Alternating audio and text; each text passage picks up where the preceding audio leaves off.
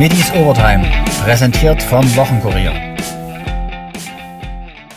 Auch gegen den fünften Aufstiegsaspiranten in Folge konnten die Dynamos nicht gewinnen. 1 zu 2 gegen Schalke vor ausverkauftem Haus. Dabei hatte Gästetrainer Mike Büskens etwas Bammel vor der Kulisse. Ähm, für uns war es das, das erwartet schwere Spiel, weil es war natürlich klar, dass wenn ähm, hier du das erste Mal nach zwei Jahren eine Vollauslastung hast und, und wer, ja, wer in der Vergangenheit verfolgt hat, wie emotional der Support hier ist, ähm, dann wussten wir schon, dass wir, dass wir hier einiges zu erwarten haben, dass, dass der Druck nicht nur von, vom Spielfeld kommt, vom Gegner kommt, sondern auch, auch vom Anhang. Ähm, wir haben in der, in der ersten Halbzeit gegen den Ball es eigentlich ähm, solide gemacht, haben selbst wenig zugelassen, aber mit dem Ball kaum gute Lösungen gefunden, äh, waren, waren sehr hektisch bei, bei Ballbesitz, ähm, sodass, wir, sodass wir nur ja, bis auf einige Momente ähm, zu wenig für Entlastung sorgen konnten, haben dann zum richtigen Zeitpunkt ähm, das 1-0 machen können, kurz vor der Halbzeit. Sind dann in der, in der zweiten Halbzeit, finde ich, wesentlich ähm, besser ins Spiel gekommen, hatten eine, eine ganz andere Präsenz ähm, mit dem Ball, konnten uns dann mit dem 2-0 belohnen. Wunderbares Tor durch, durch Simon. Verpassen dann das, das 3-0 ähm, durch Thomas Ovejan. Und dann weißt du, wenn du hier mal gespielt hast oder hier mal ein Spiel verfolgt hast, ähm, dass das Dynamo immer in der Lage ist, ein, ein Tor zu schießen gegen dich. Und wenn das dann fällt, dann weißt du auch, dass, dass das Publikum wieder da ist und dass es dann ein, ein harter Kampf wird. Den haben wir angenommen, von daher sind wir, sind wir ähm, sehr zufrieden mit dem, mit dem Ergebnis, sind sehr zufrieden mit der Leidenschaft, die wir an den Tag gelegt haben. Wir wissen aber auch, dass wir ähm, ja, fußballerisch in den kommenden Spielen ähm, bessere Lösungen finden müssen. Giorino Capretti war zufrieden mit allem, außer dem Ergebnis. Niederlagen äh, tun immer weh. Besonders heute. Ich glaube, ich kann aus diesem, aus diesem Spiel ganz, ganz viel Positives ziehen. Bis auf das Ergebnis natürlich. Ich glaube, dass wir in der ersten Halbzeit äh, eine gute Spielkontrolle hatten, gegen den Ball sehr gut gearbeitet haben. Der Matchplan, den Matchplan haben die Jungs wirklich gut umgesetzt. Wir haben den Gegner schnell unter Druck gesetzt. Wir, Schalke hatte kaum mal die Möglichkeit, mit dem Sechser abzukippen. Wir haben immer schnell Druck gemacht und haben dann auch gute Ballgewinne erzielt, haben viel selbst den Ball gehabt. Und äh, ja, wir haben allerdings es verpasst, in unserem Übergangsspiel ein wenig gelassener zu sein, ein wenig äh, kontrollierter zu sein, ähm, um dann vielleicht noch häufiger in richtig torgefährliche Situationen zu kommen. Ich fand in der ersten Halbzeit waren wir auch torgefährlich, ohne jetzt diese hundertprozentige Chance zu haben. Ähm, aber wir waren dem Tor wesentlich näher als, als Schalke. Und dann kriegst du natürlich in der ja, kurz äh, vor, vorm Halbzeitpfiff äh, bekommst du einen Elfmeter gegen dich. Äh, ja, das, das musst du auch erstmal verkraften. Die Jungs ähm, in der Kabine waren dementsprechend auch bedient. Ähm, also irgendwie passt es nicht. Ein gutes Spiel gemacht. Äh, Kontrolle gehabt, gute Struktur gehabt und plötzlich steht es 0-1. Ähm, ja, wir, wir brauchten auch ein bisschen, um, äh, das hat man einfach, einfach gesehen, wir brauchten ein wenig, um reinzukommen. Die, äh, das 2-0 kriegen wir durch, durch einen Fehler in der gegnerischen Hälfte. Wir gehen eigentlich gut ins Gegenpressing, sind in Überzahl fehl, uns fehlt also die Intensität im Gegenpressing. Äh, wir lassen den Spieler dann da äh, raus, rauslaufen, rausdribbeln und so entsteht dann äh, die, die, die Chance und ja, machst du zwei Fehler, äh, spielst gegen eine richtig clevere Mannschaft, äh, die die dann ausnutzt und dann steht es plötzlich 2-0 und ähm, ja, stimmt, Mike hat gesagt, äh, es hätte vielleicht auch 3-0 stehen können.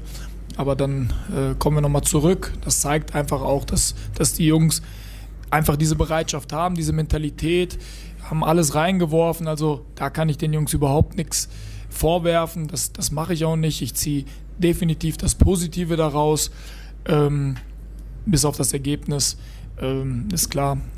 Also ich, ich finde, wir können auf diese Leistung können wir aufbauen, aber natürlich wissen wir auch, dass wir ja, einfach im nächsten Spiel effektiver sein müssten. Wir wollen Tore schießen, wir wollen ähm, endlich ein Spiel gewinnen. Capretti gab zu, nach dem 0 zu 1, kurz vor der Pause, war seine Mannschaft geschockt. Ja, wie gesagt, wenn du m, so einen Rückschlag erleidest, dann macht es was mit dir. Es ist, ist, völlig normal. Ja? Du, du, du hast eine gute Spielkontrolle, du, du bist gut im Spiel, du äh, ja, bist gut in den, in den Zweikämpfen, bist eigentlich auch gut im Gegenpressing und plötzlich steht es 0-1 durch einen äh, verschuldeten Elfmeter.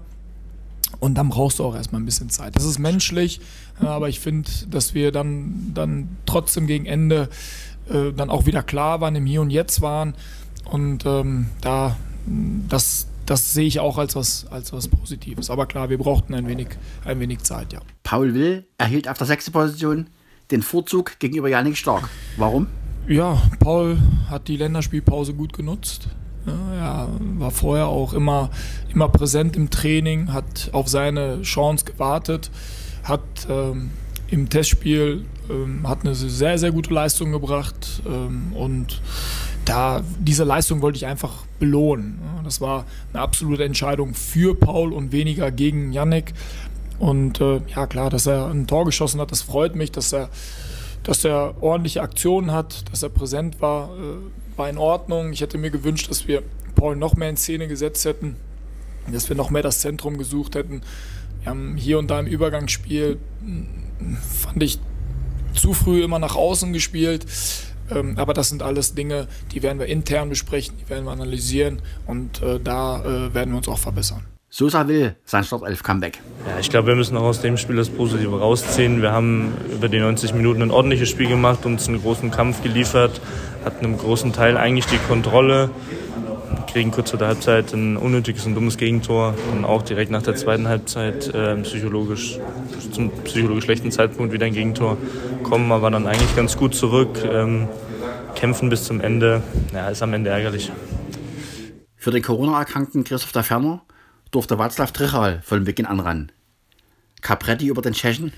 Ja, für Václav war es auch kein einfaches Spiel. Gegen äh, zwei sehr, sehr gute Innenverteidiger, körperlich robust. Ich fand trotzdem, dass er gute Bälle festgemacht hat, dass er vielleicht jetzt nicht diese Riesentorgefahr ausgestrahlt hat, aber er war fleißig. Er hat, er hat äh, viele, viele Wege gegen den Ball gemacht ähm, und ja, er war gut eingebunden im Spiel und das war auch eine, eine ordentliche Leistung. Aber auch da äh, müssen wir auch zusehen, dass wir Watzlaw noch mehr in Szene setzen, dass wir, dass wir da äh, ja auch noch torgefährlicher werden äh, im Zentrum. Aber das, spielt, das eine spielt ja äh, da rein, wenn wir im Übergangsspiel zu hektisch sind und zu schnell nach außen spielen und gar nicht diesen Blick im Zentrum haben, dann äh, kann unser zentraler Stürmer, ob es jetzt Watzlaw ist oder der Ferner oder wer auch immer da spielt, ähm, dann, dann können sie natürlich auch nicht glänzen und torgefährlich werden. Also da wünsche ich mir einfach noch mehr diesen Blick ins Zentrum, noch mehr diesen Blick in die Sturmspitze. Und äh, man merkt aber, ähm, dass jede Trainingseinheit auch dem Watzlaw gut tat. Also das war auf jeden Fall ein Schritt in die richtige Richtung. Was nehmen Sie mit aus dieser Partie? Ja, ich habe ja gesagt, dass ich aus dem Spiel ganz, ganz viel Positives äh, abgewinnen kann. Also das Spiel gegen den Ball. Man hat heute wieder die Bereitschaft meiner Jungs gesehen, ähm, immer den Gegner zu stressen, den Gegner vor Problemen zu stellen, nach Ballgewinn. Ähm, das nehme ich auch mit, dass wir da kontrollierter in unserem Übergangsspiel sind, das habe ich eben schon gesagt, ähm, dass wir dann klar Ballkontrolle haben, aber heute auch ähm, ist mir auch aufgefallen, dass wir zu oft ähm, den Ball wieder eher den Rückpass gespielt haben, als diesen Querball oder diesen Diagonalball nach vorne, äh, sodass wir dann auch in der gegnerischen Hälfte bleiben. Also ähm, Intensität, Gegenball bin ich einverstanden, mit dem Ball, Spielaufbau war in Ordnung, aber Übergangsspiel und Spiel im letzten Drittel, das, äh, da müssen wir uns immer weiter verbessern, dass wir noch mehr Tor, äh, Torchancen herausspielen, äh, noch torgefährlicher werden. Und das sind die Dinge, die ich, äh, ja, die wir in der kommenden Trainingswoche wieder ähm, als Inhalte platzieren. Es gab zwei Entscheidungen, Elfer ja oder nein. Capretti? Also ich habe mir weder die eine noch die andere Szene nochmal angeguckt. Das müsste ich mir erstmal anschauen. Aber klar, wenn du, wenn du da an der Seitenlinie stehst, äh, der Elfmeter für Schalke wird gegeben, der für uns wird nicht gegeben, dann fühlt man sich irgendwie ungerecht behandelt. Aber äh, fairerweise muss man einfach sagen, äh, ich muss es mir nochmal angucken, um da ein Urteil fällen zu können. Das habe ich bis jetzt noch nicht gemacht. Für Schalke-Torjäger Simon Terodde war der Pfiff nach dem Fall von Palville eine klare Sache. Ja, erstmal war ich ziemlich sicher, dass, er, dass es ein klarer Elber ist. Selbst wenn er nicht gepfiffen hätte, ähm, wäre der ganze Videobeweis wohl eingeschritten. Deswegen ja, muss ich erstmal Luft tun, weil über rechte Seite da äh, ein paar Meter gemacht. Äh, da muss man durchatmen vor dem Elfmeter, weil äh, ja, da brauchst du ja schon die Ruhe. Haben wir dann ein bisschen länger Zeit genommen und ähm, ja, wichtiger, wichtiges Tor. Also, symbolisch wichtig für uns vor der Halbzeit. Ähm, dann kannst du, klar, viel gewinnen, aber auch einiges verlieren. Ähm, aber zum Glück ist gut Terodde erkannte an, dass die Dresdner ein ebenbürtiger Gegner waren und seine Blauen die Partie über die Zeit retten mussten. Ja, man muss ja nur die Konstellation sehen, äh, auf die Tabelle schauen. Freitagabend, äh, ja, 18.30 volles Haus. Da legt man gerne vor, ähm, ja, dass es am Ende dann so spannend wird. Ähm, ja, weil da kann immer was passieren ne, in den letzten Sekunden. Hat man natürlich nicht so geplant, ähm, aber dann ist trotzdem der Sieg dann umso schöner, wenn man das so über die Zeit rettet. Guarino Capretti über die tolle Stimmung im Rudolf-Farbe-Stadion. Ja, ich bin durch einen durch Tunnel und habe sofort eine Gänsehaut gehabt. Das war unbeschreiblich, so eine Atmosphäre hier mitmachen zu dürfen. Das, das war schon ja, unglaublich. Und ich glaube, dass äh, der eine oder andere hatte die Befürchtung, oh, ist das äh, etwas Gutes oder kann das etwas Schlechtes sein? Ich habe immer gesagt, so eine Kulisse, die, die, die hilft dir immer. Ja? Und die Fans, und an dieser Stelle möchte ich mich äh, total bedanken und ähm, auch von, von, von, von meiner Mannschaft. Äh, ein Riesenlob an die Fans, die uns wirklich von, der, von Minute 1 bis zur Nachspielzeit unterstützt haben, immer positiv geblieben sind das war unglaublich, unbeschreiblich. Also vielen Dank und das ist genau der Weg. Nur so geht das. Wir werden ähm, alle an einen Strang ziehen müssen. Also, so werden wir in die nächsten Wochen reingehen und nur so werden wir auch äh, wieder erfolgreich sein. Also wie gesagt, super Atmosphäre, Dank an die Fans und immer, äh, immer wieder gerne. Paul Will war ebenfalls begeistert. Ja, die Stimmung war der absolute Wahnsinn. Die hat uns auch bis zum Ende dann getragen, äh, trotz Krämpfen und allem sind wir als weitergelaufen und konnten weiterhin kämpfen. Also unglaublich. Ja, das, das Tor, so im ersten Moment habe ich gedacht, so, okay, jetzt hast du deinen Fehler aus der ersten Halbzeit ein bisschen wettgemacht. Ähm, ja, das war ja keine große Zeit für große Freude, weil äh, wir hatten ja noch ein Tor aufzuholen. Deswegen einfach so ein bisschen still und heimlich alles rausgeschrien. Niedergeschlagen war Kapitän Tim Knipping. Auch wegen seines Fehlers vom 0 zu 2. Wieder mal unglaublich bitter. Ich glaube, dass man der Mannschaft äh, absolut keinen Vorwurf machen kann. Livia hat alles, alles reingeworfen, alles versucht. Äh, gerade in der ersten Halbzeit meiner Meinung nach äh, Schalke dominiert, klar das Spiel kontrolliert, wirklich einen guten Ballbesitz, Fußball gespielt, Ball laufen lassen, Ruhe am Ball gehabt. Ähm, ja, auch torgefährlich gewesen mit dem abgefälschten Schuss, der leider ähm, an den Pfosten geht und, nicht rein. Ja, und dann wird die Mannschaft durch eine Unaufmerksamkeit von meiner Seite bestraft, was natürlich äh, unglaublich bitter ist. Äh, der geht natürlich ganz klar auf meine Kappe und äh, tut mir natürlich unglaublich leid für die Mannschaft. Erneut gut gespielt, aber wieder kein Dreier. Das ist tatsächlich bitter. Knipping? Ich kann es mir gerade selbst nicht erklären, weil, wie gesagt, ich glaube, man kann der Mannschaft keinen Vorwurf machen. Äh, wir haben hier zu Hause gegen Schalke gespielt, eine der, der besten Mannschaften und äh, wirklich da ganz nah dran ist, äh, da definitiv was mitzunehmen ja, das war halt wie gesagt ein, ein kleiner Fehler von, von meiner Seite. Äh, ja, entscheidet dann letztendlich das Spiel und das ist natürlich bitter, dass die Mannschaft für 90 Minuten Arbeit einfach nicht belohnt wird.